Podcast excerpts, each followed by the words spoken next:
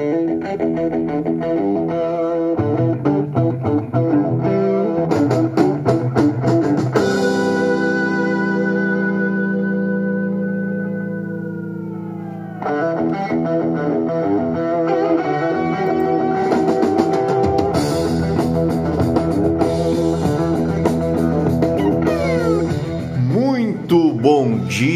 Dia, seja bem-vindo ao Morning Gala da Central do Investidor, a sua dose diária de informação, bom humor, história e muito rock and roll.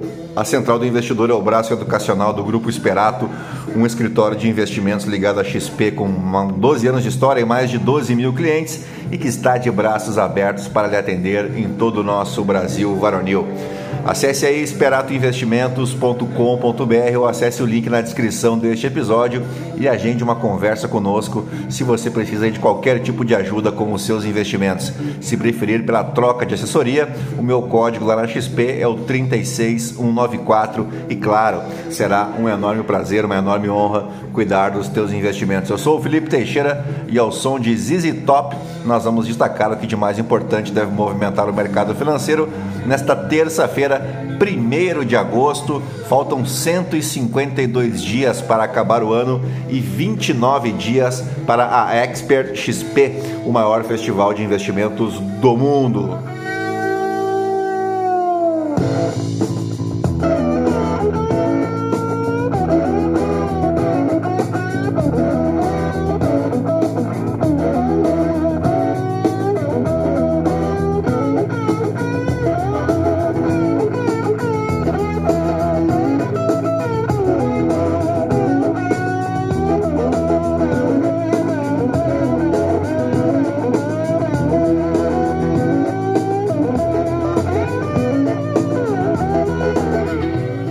Bem, são 6 horas e 22 minutos, 15 graus aqui em Itapema. Hoje é Dia Nacional do Selo, um negócio que a molecada aí dos 20 anos ou menos nem sabe o que, é, né? Também é dia do cerealista, que é o profissional que se dedica à produção e ao comércio de cereais, bem como ao seu estudo que é diferente de um serial killer, por exemplo, né? Também é dia do poeta de literatura de cordel, uma manifestação literária tradicionalíssima da cultura popular brasileira, mais precisamente do interior nordestino, especialmente nos estados de Pernambuco, Alagoas, Paraíba, Pará, Rio Grande do Norte e Ceará. Também aniversaria hoje as cidades de Bauru, em São Paulo, Caxias, no Maranhão, a cidade de Formosa, em Goiás, onde eu tive o prazer de conhecer no ano passado, cidadezinha que fica ali entre a capital federal Brasília e a encantadora Chapada dos Veadeiros. Também aniversaria hoje o município de Piracicaba, em São Paulo, Uruburetama, no Ceará, e a cidade de Veranópolis, lá no Rio Grande do Sul considerada a capital brasileira da longevidade e a terceira cidade com maior longevidade média da população no mundo. E essa fama começou durante a década de 90, quando se constatou que o município tinha a maior expectativa média de vida, de aproximadamente 78 anos. E vai saber né, se o segredo lá é, não é porque a gringaiada é chegada num vinhote, né? Num vinhozinho. E agora sim, depois de embevecer vocês com tanto conhecimento, vamos direto ao que interessa. Mas antes, se você gosta do conteúdo aqui da Central do Investidor, nos ajude compartilhando com um amigo ou amiga para somar aos mais de 1.500 ouvintes diários que não se misturam com a gentalha. Você pode me seguir também no Instagram, no Felipe ST. E é isso aí, gentalha, gentalha, gentalha. Vamos operar.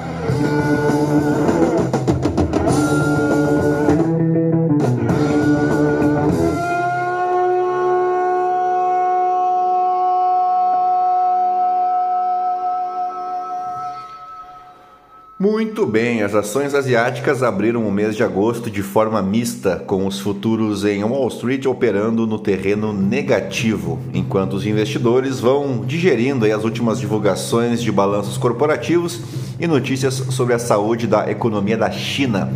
As ações europeias também operam no terreno negativo, com as mineradoras caindo após dados fracos sobre os setores manufatureiro e imobiliário da China. A BMW vai arrastando o setor automotivo para baixo após prever aumento sobre os custos de sua cadeia de suprimentos. O HSBC é o destaque positivo entre os bancos depois de anunciar um novo programa de recompra de ações e reportar lucros que superaram as estimativas. Os futuros de ações dos Estados Unidos caíram depois que o S&P 500 fechou próximo da sua máxima em 16 meses na segunda-feira, enquanto o Nasdaq registrou sua maior sequência de ganhos mensais desde agosto de 2020.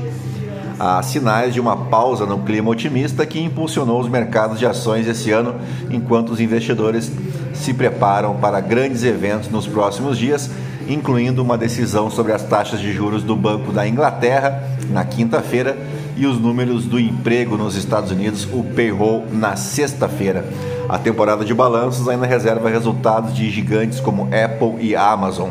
Na China, as vendas de casas em julho caíram para o nível mais baixo em um ano, ressaltando porque os formuladores de políticas precisam lidar com as demandas fracas e uma crise de liquidez no setor. Uh, os números do Caixin PMI mostraram que a atividade industrial contraiu em julho, abaixo das estimativas dos economistas. Por aqui, a Febraban, Federação Brasileira de Bancos, noticiou que o programa Desenrola Brasil renegociou 2,5 bilhões de reais em dívidas de consumidores com os bancos. Aproximadamente 3 milhões e meio de clientes limparam o nome em duas semanas de programa. Foram renegociados mais de 400 mil contratos de dívidas.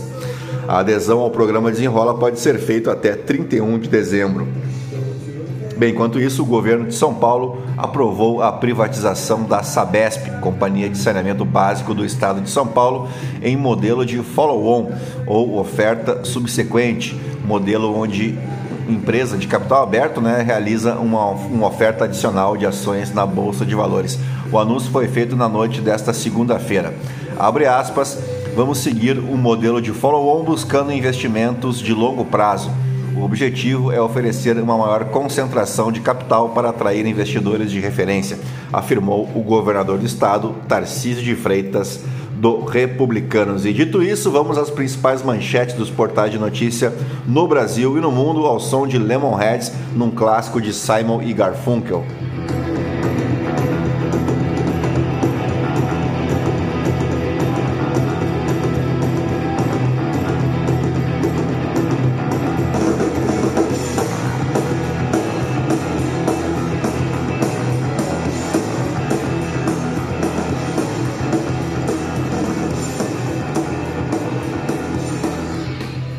Bem, pegamos aí meio na finaleira, né? Mas a música é a Mr. Robinson, tá?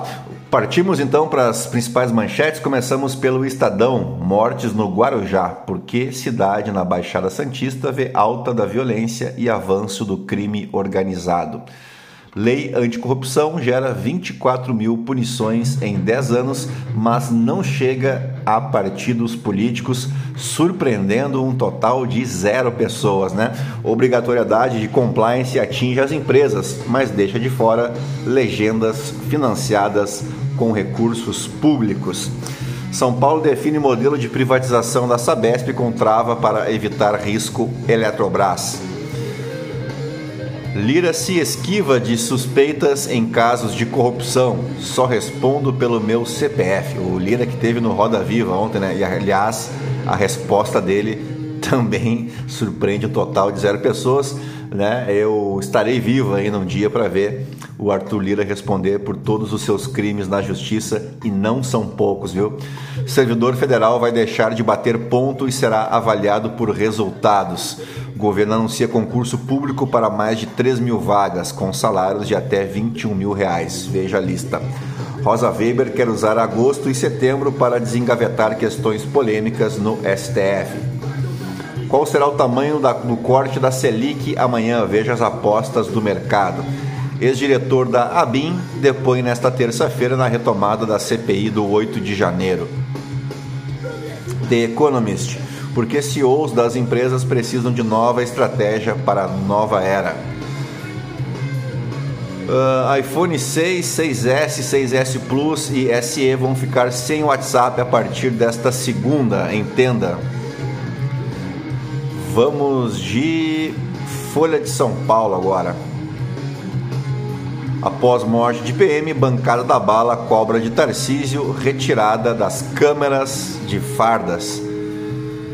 A Caixa vai repassar 12 bi de reais ao Tesouro após constatar erro em depósitos judiciais. BNDES vai passar a exigir compromisso de integridade para dar crédito. Telescópio espacial europeu Euclid revela primeiras imagens de teste após 11 anos. Tirar imposto de importação e cobrar do nacional vai matar a economia, diz líder industrial. A agenda de Janja expõe omissão de reuniões com ministros de Lula. Tarcísio descumpre acordos e perde credibilidade, diz líder do PT na Assembleia. Trump usa doações para bancar advogados e deixa campanha sob pressão. Trump desce ao inferno para reacender como favorito para 2024. Nova invasão do MST vira munição para oposição na retomada da CPI. São Paulo tem julho mais quente que a média. A temperatura pode chegar a 34 graus no litoral nesta semana. Irã afasta fiscal da moralidade após suposto vídeo de sexo gay.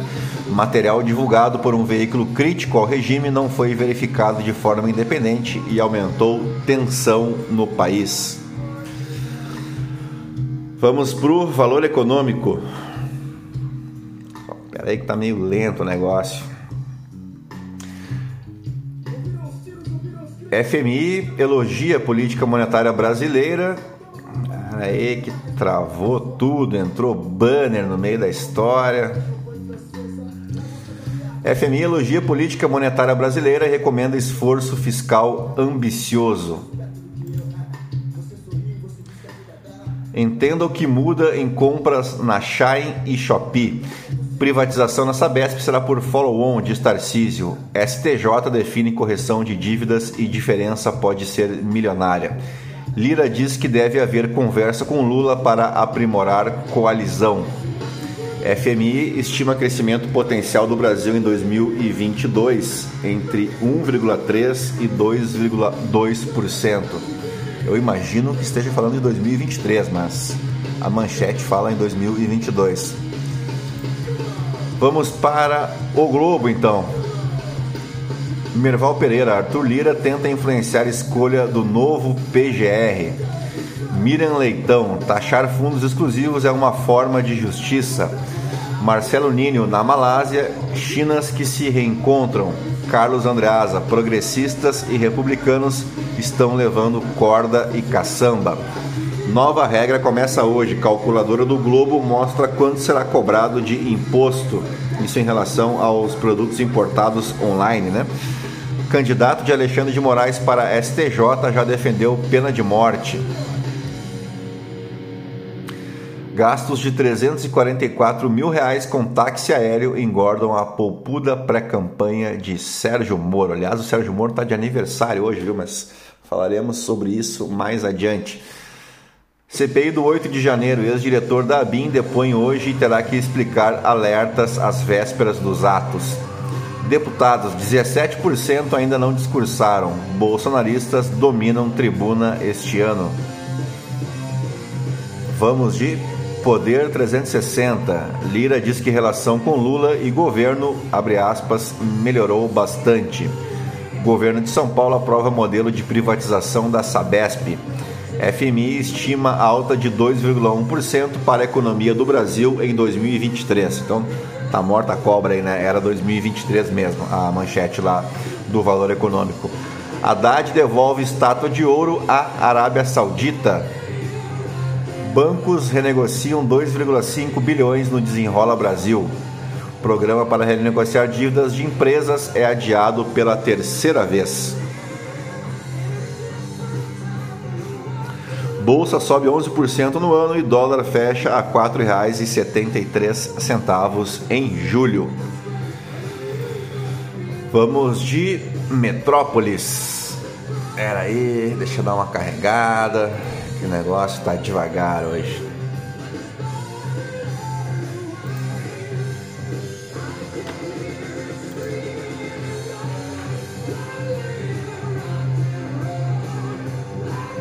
Peraí, vamos ver um rock and roll enquanto destrava a máquina aqui.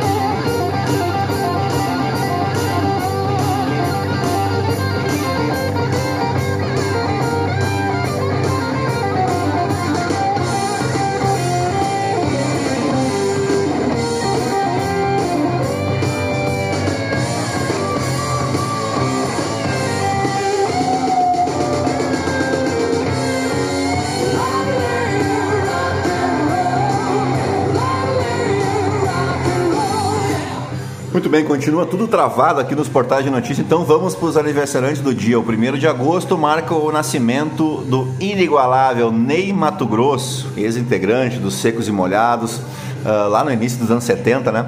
Considerado pela revista Rolling Stone como a terceira maior voz brasileira de todos os tempos e pela mesma revista o 31º maior artista brasileiro de todos os tempos. Também aniversaria hoje a sempre bela Bruna Lombardi e o ex-juiz ex-ministro, ex-candidato a presidente e, ao que tudo indica, num futuro próximo pode virar ex-senador.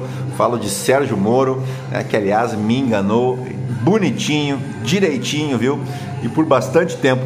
Mas, como diria o Chapolin Colorado, eles podem me enganar 14 vezes, mas não 15 vezes, né? Vamos para os fatos históricos Começamos pelo ano de 1498. Cristóvão Colombo se tornava o primeiro europeu a visitar o que hoje é a Venezuela. Acredita-se que o que hoje conhecemos como território venezuelano já era habitado por indígenas há aproximadamente 12 mil anos. Por isso que a gente sempre fala de descoberta, entre aspas, né? Descoberta do ponto de vista europeu. Na sua terceira viagem para a América, Cristóvão Colombo, em 1498, chegou à bacia do rio Orinoco. Posteriormente, em 1499, Alonso de Orreda realizou a primeira expedição que percorreu o país e, ao chegar, ficou tão impressionado com o fato dos índios construírem suas casas sobre estacas como em Veneza, né, que acabou batizando o território de Venezuela, ou seja, a pequena Veneza. E foi só a partir de 1515 que ocorreria então a colonização espanhola. A independência da Venezuela foi declarada pelo Congresso Nacional no dia 5 de julho de 1811, bem mais tarde, né, mas levou alguns anos até que muitas batalhas entre os exércitos patriotas e os realistas e com grande participação do Simão Bolívar, né, como foi destacado aí na, na, semana passada, se não me falha a memória. Então o país Venezuela tornava-se independente, mas isso bem posteriormente.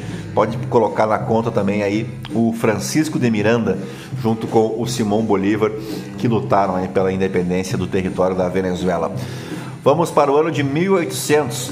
Eram aprovados os atos de união que fundiam o Reino da Grã-Bretanha e o Reino da Irlanda uh, no Reino Unido, né, da Grã-Bretanha e Irlanda. A, a aprovação do ato no parlamento da Irlanda foi marcada por diversos episódios de suborno de legisladores irlandeses pelo governo britânico, que ofereceu títulos e terras. Segundo os termos da União, a Irlanda teria mais de 100 representantes, proporcionalmente mais do que a sua população no parlamento desse novo reino que se reuniria no Palácio de Westminster. Em parte, o interesse de muitos católicos irlandeses na União era a promessa da emancipação católica, que permitiria a eleição de parlamentares católicos, o que não era permitido no parlamento irlandês até então. O rei Jorge III terminou por opor-se à emancipação aos argumentos de que aprová-la seria violar o seu juramento de coroação. A bandeira, a Union Flag, criada pela fusão dos reinos da Grã-Bretanha e da Irlanda em 1801, continua a ser a atual bandeira do Reino Unido e ela combina as bandeiras da Inglaterra e da Escócia com a cruz de São Patrício, que representa a Irlanda. Vamos agora bem mais à frente, no ano de 1993. O Cruzeiro Real era adotado como nova moeda brasileira, substituindo o Cruzeiro por excesso de zeros. As notas foram aproveitadas e carimbadas com o novo nome. O Cruzeiro Real foi o padrão monetário no Brasil, mas durou pouco, entre 1 de agosto de 93 a 30 de junho de 94, quando aí você sabe foi substituído pelo real, atual moeda do Brasil. As altas taxas de inflação que marcaram o ano de 93 levaram o governo Itamar Franco a editar em 28 de julho daquele ano a medida provisória que foi convertida depois em 27 de agosto para uma lei, a 8.697, que criou o Cruzeiro Real, equivalente a mil cruzeiros. Não foram emitidas moedas com valores em centavos nesta moeda, sendo que se consideravam como centavos as cédulas e moedas do padrão anterior, na razão de 10 cruzeiros por centavo. Dito isso, fechamos o nosso Morning Call dessa terça-feira, 1 de agosto, pedindo desculpas aí por não conseguirmos uh, fazer a leitura de todas as manchetes hoje, mas o que, que, eu vou fazer, né? Uh, já vamos trocar a trilha aqui para nos despedir de vocês, claro, agradecendo a tua paciência, a tua audiência e te convidando para o nosso Morning Call em vídeo lá no YouTube, que eu estou indo lá correndo fazer agora, tá bom? Fiquem na companhia de Slipknot e eu volto amanhã. Um grande abraço, tchau, fui!